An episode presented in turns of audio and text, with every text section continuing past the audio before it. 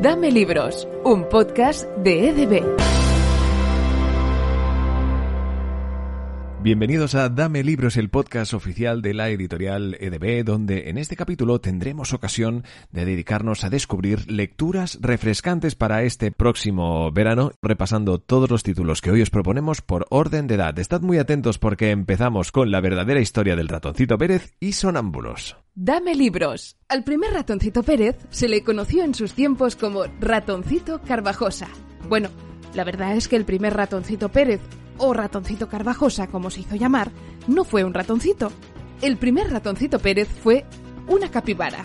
Las capibaras son los roedores más grandes del planeta. Viven en bosques y sabanas y les chifla el agua y el barro. Esta capibara en particular se llamaba Peonza. Si quieres saber cómo continúa la historia, descúbrelo en La verdadera historia del ratoncito Pérez, de Antonio Lozano, a partir de 7 años. Dame libros. Walter era, con diferencia, el más perezoso de todo el internado. Le gustaba tanto dormir que casi siempre rozaba las líneas rojas establecidas, como si no le importasen las consecuencias, y permanecía en la cama hasta el último momento, justo antes de que Mrs. Eleonora Frog hiciera su ronda matinal por las habitaciones anunciando el desayuno. Si quieres saber cómo continúa la historia, descúbrelo en Secuestro de cumpleaños de Roberto Aliaga, a partir de 8 años.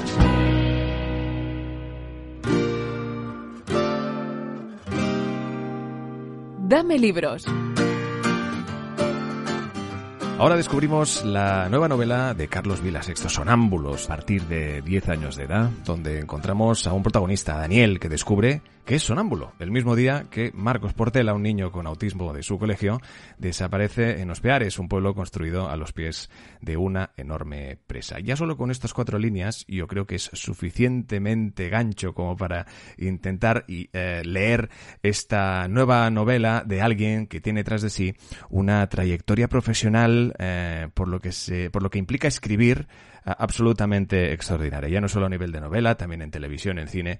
Y es, como decíamos, Carlos Vila Sexto. ¿Cómo estás, Carlos? Bienvenido. ¿Qué tal? Buenos días. Un placer que nos acompañes, como decíamos, una vida ligada a escribir. Tú, alguien que con 17 años ya tenía tres, eh, tres libros ya publicados. Eh, lo tuyo eh, realmente es, hombre, especial como poco, ¿verdad? Sí, a ver, yo entiendo que es un poco llamativo, pero es verdad que, bueno, tuve la suerte de encontrar mi pasión muy pronto. O sea, yo empecé a escribir con 13 años y, me quedé con ella. O sea, no, no cambié. De, pequeño me gustaba mucho la lectura, me gustaba mucho, me gustaba más escribir que leer, lo reconozco. Eh, leía muchos cómics, eso sí, de, Marvel, de Mortadelo y Filemón, y también me gustaba mucho el cine. Entonces, al final, pues acabé uniendo mis dos pasiones y bueno, me dediqué profesionalmente a escribir guiones para televisión y, y bueno, y continué escribiendo novelas. Claro.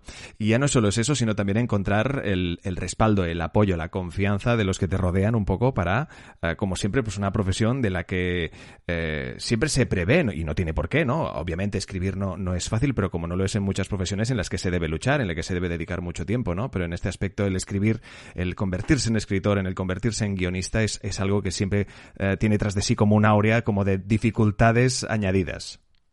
Sí, sí, sí, sí, es una profesión complicada por, bueno, por, porque es, bueno, primero hay, hay, hay, mucha competencia en el sentido de que, bueno, hay mucha gente muy creativa. O sea, es, tremenda la cantidad de, personas que acabas conociendo en, en, la industria que tienen una creatividad extraordinaria, que escriben de maravilla. Entonces, bueno, hay muchas historias ahí fuera y, y, claro, eh, si no tienes eso, lo, lo, que tú dices, ¿no? El respaldo. Yo yo tuve la suerte de tener, bueno, el apoyo de mis padres desde que empecé a escribir siendo pequeño, ya con los 13, 14 años que empecé a escribir las primeras novelas, y ellos me animaban a seguir, no solo tomaron como una cosa pasajera o como un hobby, sino que entendieron que era algo que, que me gustaba, que se me daba bien, y siempre, siempre, siempre eh, incluso cuando ya era mayor, cuando ya tenía mis veintipico años o treinta y pocos, pues aún mi padre siempre me decía, bueno, lo de la tele está muy bien, pero tú no dejes de escribir novelas, que, es, lo que, es lo que más que es lo que más nos gusta. Y, y bueno, entonces, pues con el apoyo de mis padres, después es importantísimo tener también el apoyo de tu familia aquí, mi mujer, mis hijos, porque es un trabajo muy esclavo. Al final, escribir novelas no tiene un horario.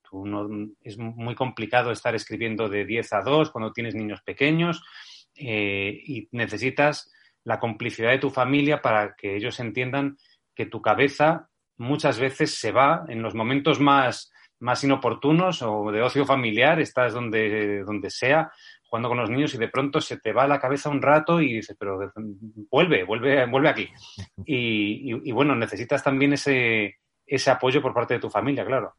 Bueno, eh, bienvenidas sean también esas desconexiones que tú tienes, que en el fondo también son momentos de creatividad en el que entiendo que necesitas rápido papel y boli para plasmar esa idea que se me ha ocurrido para una novela, cuando hoy en día quizá nos despistamos por otras cosas eh, quizá muchísimo menos importantes como son los smartphones, los tablets o los, o los portátiles, ¿verdad? Sí, calla, calla, que lo de, lo de, es una, lo de las redes sociales, lo de las, lo de las pantallas, es, es el, el, mayor enemigo que tenemos hoy en día los, los que nos dedicamos a escribir. Bueno, Imagino que cualquier persona que se dedique a una tarea un poco más, es un poco más creativa, músicos, eh, pintores, al final, es que, bueno, es muy fácil la distracción. Tenemos, es como un camino lleno de pequeños obstáculos, es muy difícil sortearlos todos. Claro, desde luego. Bueno, en todo caso estamos de enhorabuena, como decíamos, en este Sonámbulos, en esta novela de misterio protagonizada por eh, pues un chaval que, que, sufre de sonambulismo eh, y que a su vez eh, me gustaría que también nos contaras a todas esas lectoras y lectores de, de, verano, aquí representados bajo yo, que obviamente también a la que tengo un poquito más de tiempo, leo y leo con calma, sea pues bajo una sombrilla o debajo de una copa de un árbol, entiendo que toda esta historia surge bajo alguna inspiración y además ya no, no solo que nos cuentes su inspiración, en qué te inspira a escribir esta, esta historia, sino que además pues qué, podrán, podrán encontrar en ella. Pues mira, Sonámbulos eh, arranca un día que estamos en casa, eh, mi mujer, mis, mis dos hijos aún no habían nacido, mi hija pequeñita, eh, y decidimos hacer un regalo de amigo invisible eh, estábamos aburridos en casa y dijimos, venga, pues vamos a hacerlo, hay que fabricarlo, obviamente, no, vamos a salir de casa, hay que, esto tenemos que hacerlo con nuestras manos. Entonces a mí me tocó mi hijo mayor, Dani, que es sonámbulo. Y entonces se me ocurrió empezar una historia, pues metiendo su, su, iba a decir su problema, su, su característica, su, su, cualidad, esta, no sé cómo describirlo.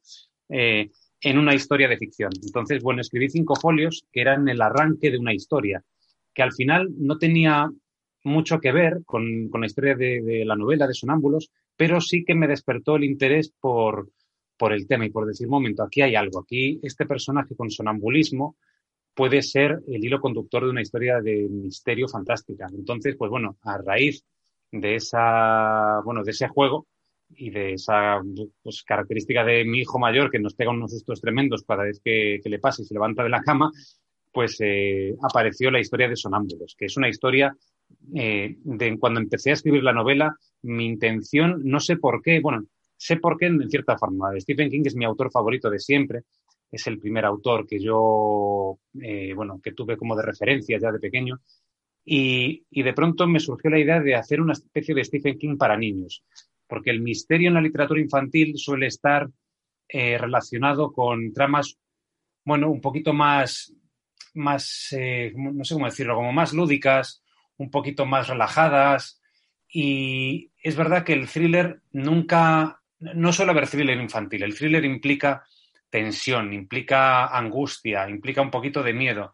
Y me gustaba la idea de juntar a Stephen King, de juntar el thriller y de juntar también al público infantil para que los niños y niñas de, bueno, pues de eso, a partir de 10 años más o menos, que es la edad a la que está dirigida el libro, pues pudieran eh, descubrir el maravilloso mundo del thriller, que yo lo descubrí con, bueno, un poquito más mayor.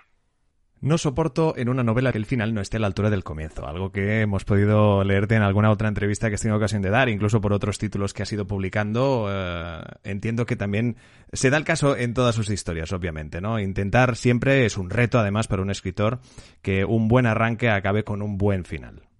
Sí, sí, sí. Yo, mira, es que yo me he leído muchas, no, yo creo, bueno, yo y yo entiendo que mucha más gente. Nos hemos leído muchas novelas y nos hemos visto muchas pelis y muchas series que empiezan muy fuerte y que al final la sensación es de que te vas desinflando, te vas desinflando y rara vez cuando, cuando una historia empieza muy potente, rara vez el final está a la altura. Es, fácil relativamente fácil.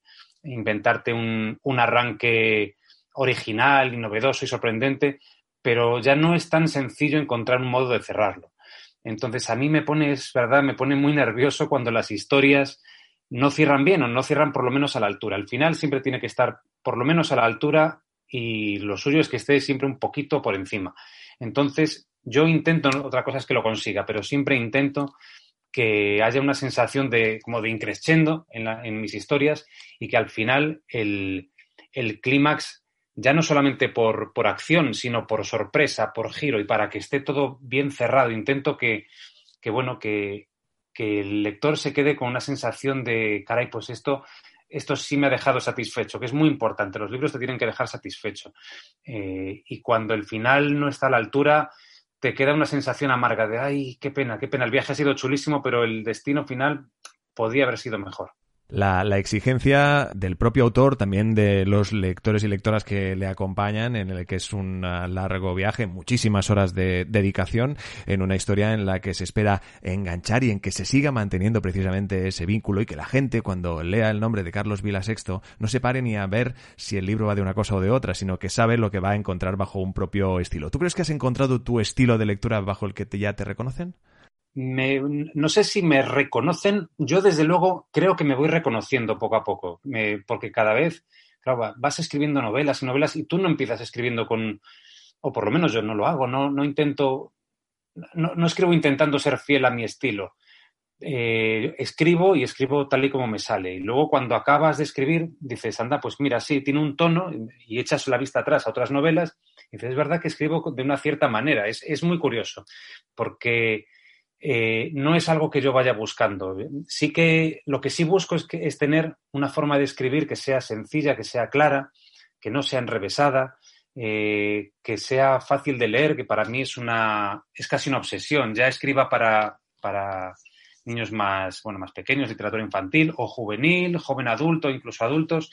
Mi obsesión siempre es que el lector pase las páginas con, con rapidez, que le apetezca pasar las páginas. Y eso pues bueno, lo consigues escribiendo con, bueno, intentando quitar un poco la paja, intentando ir un poquito al grano, limitando las descripciones, pero no voy buscando un estilo, voy buscando un efecto y al final ese efecto me lleva a tener un cierto estilo que yo creo que me reconozco, pero lo que ya no sé si, las lectoras, los lectores me reconocen. Yo me, conformo con que me lean, por lo menos.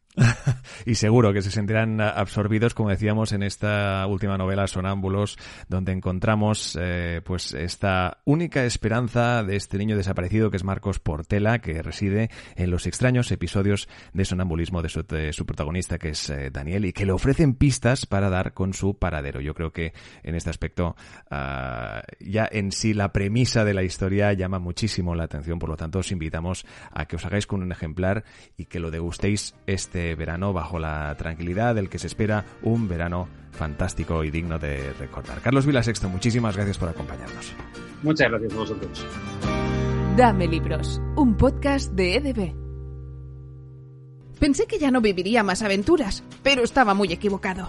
Esta es mi segunda historia. Comienza una tarde de primavera en un parque, cerca de un puente que cruza el río de la ciudad. Janinka está jugando con Menta y conmigo. Lanza lejos una pelota del mismo color gris que las naranjas. Huele a goma a Janinka y a nuestras babas y tenemos que ir a buscarla. Si quieres saber cómo continúa la historia, descúbrelo en Musgo y la Bestia de David Sirisi a partir de 11 años. Dame libros.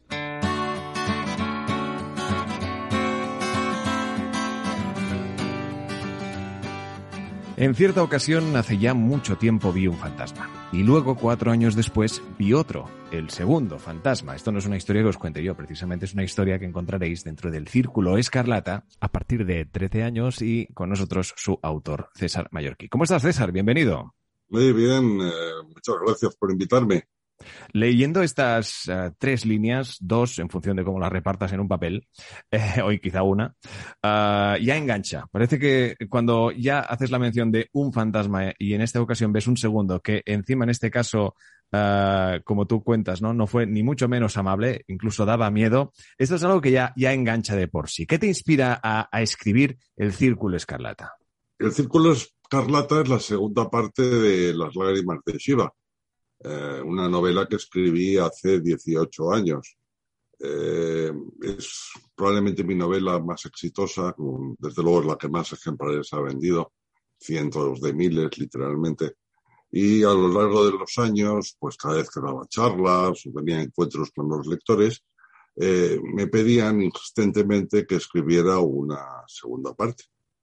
Eh, yo no lo veía porque Las lágrimas de Shiva es una historia cerrada y no. no claro, de, ahí la pregunta, ¿no? Entiendo que buscarle una segunda parte a una primera que sucedió tantos años a pesar de su enorme éxito, ¿no? Es decir, en este aspecto también hiciste caso de, tu comunidad, de, seguidores que de alguna forma necesitaban de esta segunda parte y que también entiendo eh, que exigía el que hubiera una buena segunda parte y una historia coherente teniendo en cuenta la primera, ¿no? Claro. Eh, bueno, sí, es que los seguidores eran muchos y se ponían muy pesados, o sea que acabaron convenciéndome, pero les costó. El hecho es que yo no veía una segunda continuación, no, no, no me imaginaba eh, que fuera ni necesario ni, ni, ni, tenía ninguna idea al respecto. Pero bueno, a base de insistir, insistir, insistir, empecé a planteármelo y desde que empecé a planteármelo hasta que me puse a escribir la novela, la segunda parte del Círculo Escarlata, pasaron cuatro años, o sea que me lo pensé mucho. Eh, como tú bien has dicho, no se trataba de escribir una segunda parte, se trataba de escribir una segunda parte por lo menos tan buena como la primera. Eh, y al mismo tiempo igual y al mismo tiempo diferente. Eh, era complicado y tardé en encontrar la historia que me convenció para, para escribirla. Pero bueno, al final la encontré y yo al menos estoy contento con el resultado. Desde luego, bendita pesadez de estos eh, seguidores que entiendo que para un autor lo es todo, ¿no? El querer más eh, y de admirar la obra de, de, alguien, de un autor, de una autora, hasta el punto de querer una segunda parte después de, tantos años. ¿no? Incluso en esta, eh, para que la gente se haga una idea, esto del círculo escarlata se trata de una oscura y siniestra secta tan antigua como el tiempo. Una buena forma de descubrir y también de ponernos un poco en situación de lo que podemos encontrarnos aquí en esta novela de misterio. Uh, y en esta segunda parte, donde los mismos protagonistas, años después, siguen protagonizando esta misma aventura, por decirlo de alguna forma, en las que también han tenido ocasión de hacerse mayores. Sí, esa era una parte para mí importante, es decir, no, no, no quería volver a coger a mis personajes eh, con 15 años, que es la edad que tenían en la primera novela, sino tiempo después, eh, cuatro años en concreto. Eh, la primera parte pasaba en 1969, la segunda parte transcurre en 1973, cuatro años después. Ellos ya no son adolescentes, son jóvenes, la primera juventud, 19 años, y eso da un punto de vista diferente a, la novela. Eh, entonces me ayudó mucho a dar un producto distinto, es decir, quería que la historia fuese similar en cuanto a eh, básicamente dos aspectos, tres, digamos. Uno, eh, debía haber un fantasma, que sería el nexo de unión con la anterior novela, eh, dos, tenía que pasar en Santander. Y tres, debía tener el mismo espíritu de la primera, un espíritu absolutamente optimista. Como, como digo en la primera novela, al final de la novela, el narrador eh, mm, principal personaje protagonista de la novela dice que lo lamenta, pero que su historia ha tenido un final asquerosamente feliz. Y en la segunda novela el mismo personaje vuelve a decir, lo siento, pero esta historia ha tenido un final asquerosamente feliz y es lo que quería yo. Mm, transmitir felicidad con estos, con estos libros. Desde luego. Además, eh, como has tenido ocasión de comentar en alguna entrevista, al final los escritores eh, pues creo que tomáis modelo, ¿no? De los personajes, eh, teniendo en cuenta algún personaje real. Ya podemos, ¿verdad? Confirmar que Javier eres tú, el protagonista de estas dos sí, novelas. Lo confieso. lo confieso, me declaro culpable, soy yo, sí. Está basado en mí mismo el personaje y muchas de las cosas que se encuentran en las dos novelas, no relacionadas con el argumento, pero sí con el entorno de los protagonistas, eh, pues eh, muchas de esas cosas son, están sacadas de mi, de mi propia vida. hay, hay eh, mucho elemento autobiográfico en estas dos novelas. Esto demuestra, claro, esto demuestra que ah, no hace falta muchas veces recurrir a, la imaginación cuando en realidad muchas veces la realidad supera esta ficción, ¿no? Por decirlo de alguna forma. Entiendo de, eh, citar algunas experiencias de, tu vida ah, personal eh, y de alguna forma entiendo que modificadas en el, libro te tiene que haber ayudado mucho y también a tu vez hacer un, trabajo de, recuerdo y de reconocimiento de tu vida. Sí, claro. verás, yo escribí la primera novela en una época, hace 18 años, como decía, en una época, en un momento de mi vida en que estaba bastante deprimido. Eh, y por eso escribí una novela que fuera todo felicidad, que fuera puro optimismo, porque yo mismo quería curarme de alguna forma al escribir la novela y funcionó perfectamente. Me, me, me divirtió mucho porque cuando un tío madurito como yo quiere recuperar la felicidad, eh, de una forma u otra viaja al pasado a su infancia y adolescencia. Y eso es lo que hice yo con, con, ambas, con ambas novelas, es decir, y por eso hay tantos aspectos de mi vida en ellas. Eh, me apresuro a aclarar que nunca he visto un fantasma. el Círculo Escarlata es pues una novela juvenil de aventuras, thriller, terror, misterio, tiene absolutamente de todo y aunque dirigida para el público juvenil, es una novela apta para todas las edades. ¿Es algo que tienes en cuenta cuando escribes un poco al público al que va dirigido? Sí, a todo el público, a todo el mundo. Yo no escribo para jóvenes, yo escribo para cualquiera que quiera leer la novela y procuro que también le guste a los jóvenes pero yo pienso que una novela juvenil, si va a ser una buena novela, lo será eh, sin apellidos. Ha de ser una buena novela en general, sin ningún género, ninguna eh, clasificación. Eh, entonces, evidentemente, una novela que solo pudiera gustarle a los, a los más jóvenes, pues, y a los adultos no, pues evidentemente sería, para mí sería una novela fallida. Eh, entonces sí, yo, yo escribo para, para, un lector abstracto que no tiene ni edad, ni sexo, ni nacionalidad, ni nada. Eh, y eso vale para cualquier tipo de lector. Mi novela es básicamente una novela de misterio. Ahora bien, eh, mi novela también es otras muchas cosas. mi novela es misterio, es romance, es un poquito de terror, es incluso costumbrismo, eh, es muchas cosas. César Mallorquí, eh, ¿qué les decimos a aquellos lectores que de alguna forma, pues ahora encontrarán un verano quizá, pues en el que poder tomar aire, en el que parece que toda esta pesadilla que nos ha tocado pasar, ah, pues llega un poco a su fin y en el que pues puedan encontrar en tus eh, historias una forma de viajar un poquito más lejos? Sí, yo creo que lo que pueden encontrar después de eh, la pesadilla que hemos vivido, una pesadilla que, lo, leía el otro día, ha afectado eh, profundamente a los más jóvenes. Pues ahora que en efecto vamos a poder respirar, parece ser, eh, sin mascarilla, y que vamos a poder viajar y vamos a poder ir recuperando poco a poco esa vida que teníamos antes y que no valorábamos y que al perderla echamos tantísimo de menos, pues aquí van a encontrar justo creo que lo que eh, hace falta, optimismo, buen humor, eh, amor eh, y un poquito de misterio y aventura. Todo ello es necesario sin duda. César Mallorquín, muchísimas gracias. Gracias a vosotros.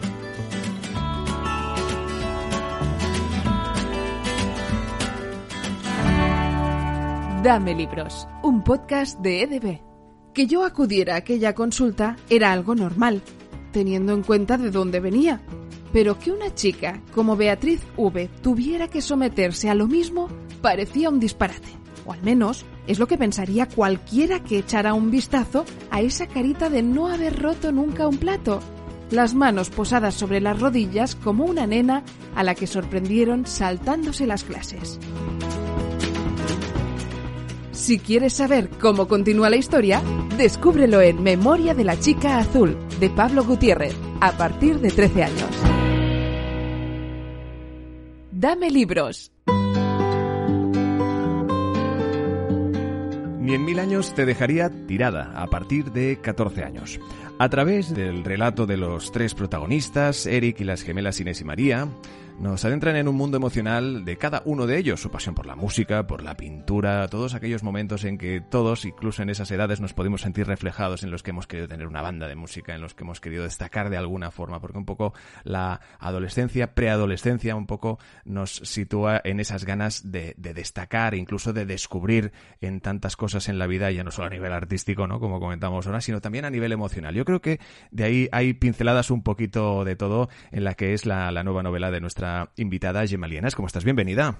Muchas gracias. Un placer que nos acompañes, como decíamos, eh, un libro que, para empezar, uh, ¿qué nos vamos a encontrar en ella? Porque yo he tenido ocasión, la suerte de poder ojear y me da la sensación que al menos el escenario es un escenario actual, ¿no? Algo que lo leemos y no es algo imaginario o algo que nos puede llevar incluso a, años atrás, ¿no? Estamos hablando de una Barcelona actual donde, incluso hemos tenido ocasión de comentarlo previamente a, charlar en esta entrevista, de esa, de esa gente como muchos barrios, como el barrio que aquí nos ocupa, que es el barrio de Gracia de Barcelona, muy conocido, eh, pues familias que, muchas familias que están viviendo en locales, anteriormente comercios, que han sido convertidos a viviendas, ¿no? Es decir, nos encontramos con una historia situada en una Barcelona actual. Sí, es una historia mm, situada en una Barcelona actual que podría ser cualquier gran ciudad de, muchos países del mundo y con tres protagonistas que también podrían ser eh, dos chicas y un chico de muchos países del mundo. Eh, estos dos chicos, eh, esas dos chicas son hermanas, mellizas, y el chico mm, es amigo de ellas y también compañero de estudios. Y los tres tienen interés por el arte, ah, están estudiando bachillerato artístico y tienen un interés muy especial por la música, sobre todo dos de ellos. Eh, esta novela es una novela realista porque a mí me interesan mucho las novelas realistas como lectora y como escritora. Y por lo tanto lo que yo quiero reflejar es la historia de tres, de tres personajes en un momento dado de su vida en el que por una circunstancia que no voy a contar porque desvelaría gran parte del misterio de la, novela, se ven confrontados a, algo que es muy duro, que es terrible y que les obliga a reaccionar y que de alguna forma representa un, paso a la madurez. Cada cual, cada, cada personaje tiene sus propias características. Hay una chica que es youtuber, que es extrovertida, poco comprometida con determinadas cosas. Eh, sin embargo, es una persona feminista, una persona de convicciones firmes en otras. Eh, un chico que es mm, muy amable, eh, que es una persona compasiva, que es una persona empática, capaz de empatizar, por ejemplo, con su hermano pequeño que tiene síndrome de Down. Y luego hay una chica mm, que es muy tímida, extremadamente tímida, quizá incluso patológicamente tímida. Bueno, así arranca, arranca con tres voces muy distintas porque cada personaje tiene su propia voz y yo creo que son voces muy diferenciadas. Y ahí arranca lo que será una, una, historia eh, que tiene una parte mm, de, de, pequeño misterio, de pequeño suspense, pero es es mínima porque en realidad a mí lo que me interesa es la evolución psicológica de los personajes. Pero desde luego para arrastrar al lector yo utilizo la parte más de suspense, la parte más de intriga, podríamos decir, aunque no es una novela de intriga ni por supuesto. Claro, estamos hablando además, como tú decías, ¿no? Es decir, valores actualizados, ¿no? Estos personajes que eh, de alguna forma eh, reflejan el sentimiento de los jóvenes de, hoy en día, sentimientos eh, obviamente ya a nivel emocional, a nivel reivindicativo, a nivel artístico, ¿no? En muchos aspectos que entiendo que no tiene que ser sencillo, pero que sí que de alguna forma debes haberte inspirado alguna, en, en algunos personajes de, tu vida diaria para elaborar esta historia. Es más, no sé si tiene que ver Isolda, a quien a que es a quien le dedicas el, libro ah, en todo esto. Pues algo sí, porque verás, tengo nietos y nietas de algunos mayores, porque algunos están a punto de cumplir 20 años, otra 18. Curiosamente, la de 18 es la que me llevó a inspirarme en, el espacio en el, que, en el que sucede la novela. Gran parte de la novela ocurre en el centro en el que estudian, que es un centro, es la Escuela Masana, una escuela muy, muy conocida de Barcelona, en la que estudian el bachillerato artístico estos tres personajes. Pero luego está Isolda, es verdad, mi, mi, nieta Isolda, que ahora tiene 15 años y que cuando escribía yo la novela tenía 14, y en la que me inspiré porque ella, a ella le gusta mucho tocar la guitarra y forma parte de una banda y, y toca, toca rock. Y entonces toda la idea de la banda de música está, está inspirada en ella. Así que sí, sí, en realidad mm, algo hay de mis nietos, nietas y también de los chicos y chicas a los que visito cuando voy a dar charlas a los institutos y a, los colegios, porque eh, hablar con ellos me nutre para mis, para mis historias. Pero luego hay otra cuestión y es que, aparte de configurar unos personajes que estén colocados en la vida real y que respiren como son los los chicos y chicas de ahora, hay otra cosa que me acerca mucho a ellos, que es que al final los sentimientos, las emociones no han cambiado, son más o menos las mismas ahora que hace 50 años. Entonces, yo cuando escribo una novela para jóvenes, soy la joven que fui. Mi, mi entorno era muy distinto porque yo vivía en una, en una sociedad muy autoritaria. Ahora la sociedad no lo es, los jóvenes y las jóvenes son más libres. Pero sí que es verdad que enamorarte, perder a un amigo, recuperar a un amigo, suspender una asignatura, no saber muy bien qué quieres en la vida, todo eso son cosas que hemos vivido todos y todas. Y por lo tanto yo cuando escribo para chicos y chicas jóvenes me pongo otra vez en mi piel adolescente y soy la adolescente que fui. Claro, además tienes a tus nietas y nietos que los que, bueno, un poco tengan la edad para poder hacerlo, eh, son tus mejores críticos o críticas, ¿no? En este aspecto, ellos te pueden dar el punto de vista quizá más sincero. ¿Le has, tenido ocasión de pasarle algunos escritos antes incluso de ser publicados para que te valoren, ¿no? Para que incluso valoren el, enfoque que tú les das a estas historias. Sí, aunque te tengo que decir que eran más mejores críticos cuando eran pequeños y tenían, no tenían, no, quiero decir que en estos momentos a veces me resulta difícil que, me lean algo porque me dicen, no tengo tiempo, tengo la selectividad aquí mismo, tengo que estudiar, tengo que hacer trabajos, lo leeré en verano y eso me pasa mucho. Cuando tenían 8 o 9 años era más fácil, ¿sabes? Y ya para ir terminando, porque realmente estaríamos hablando contigo, es un tema yo creo que muy interesante, como decíamos, refleja una nueva generación de jóvenes que tienen las mismas inquietudes que los de antes, pero con los valores actualizados en una nueva sociedad que, como es lógico y que por suerte, pues de alguna manera va evolucionando y siempre esperamos que para mejor. ¿Qué les decimos a aquellos lectores de verano, en un verano que se espera quizá más holgado, más eh, donde tendremos ocasión de coger un poquito más eh, de aire dejando todo este tiempo atrás, ah, pues, eh, y en la que obviamente quieran encontrar en este libro una buena historia con la que entretenerse. Yo, partiendo de la base de que no a todos los lectores les gustan las mismas novelas, yo apelaría a los lectores y lectoras a quienes les gustan las historias realistas, con las que puedan sentirse identificados o identificadas, que pueda arrastrarles la historia, porque esta es mi idea, arrastrar al lector, a la lectora cuando, cuando empieza la historia y que no la pueda dejar, pero además que cuando termine la historia sienta que su, su cerebro ha experimentado un cambio, se ha expandido, ha, no quiero decir aprendido cosas, pero sí ha incorporado nuevas miradas.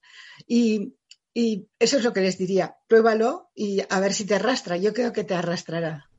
Desde luego, desde luego. Conoceremos en ni en mil años te dejaría tirada, pues conoceremos de primera mano cuáles son las inquietudes y vivencias durante pues algunas desgarradoras que obviamente aquí no hemos mencionado para no hacer ningún tipo de spoiler que ayudarán a, nuestros protagonistas a madurar, a aceptar sus debilidades, a seguir su camino artístico y también a valorar por encima de todo el amor, la amistad y la familia. Hoy con nosotros Gemma Lienas. Muchísimas gracias. Gracias. Dame Libros, un podcast de EDB. Y hasta aquí este capítulo especial de lecturas refrescantes. Si queréis saber más acerca de los títulos que hemos comentado, www.edb.com. Allí encontraréis toda la información de esta lista de recomendaciones de lecturas refrescantes que han ocupado el capítulo de hoy en Dame Libros. Muchísimas gracias a todos. Descubre todas nuestras publicaciones literarias y educativas en edb.com y síguenos en redes sociales.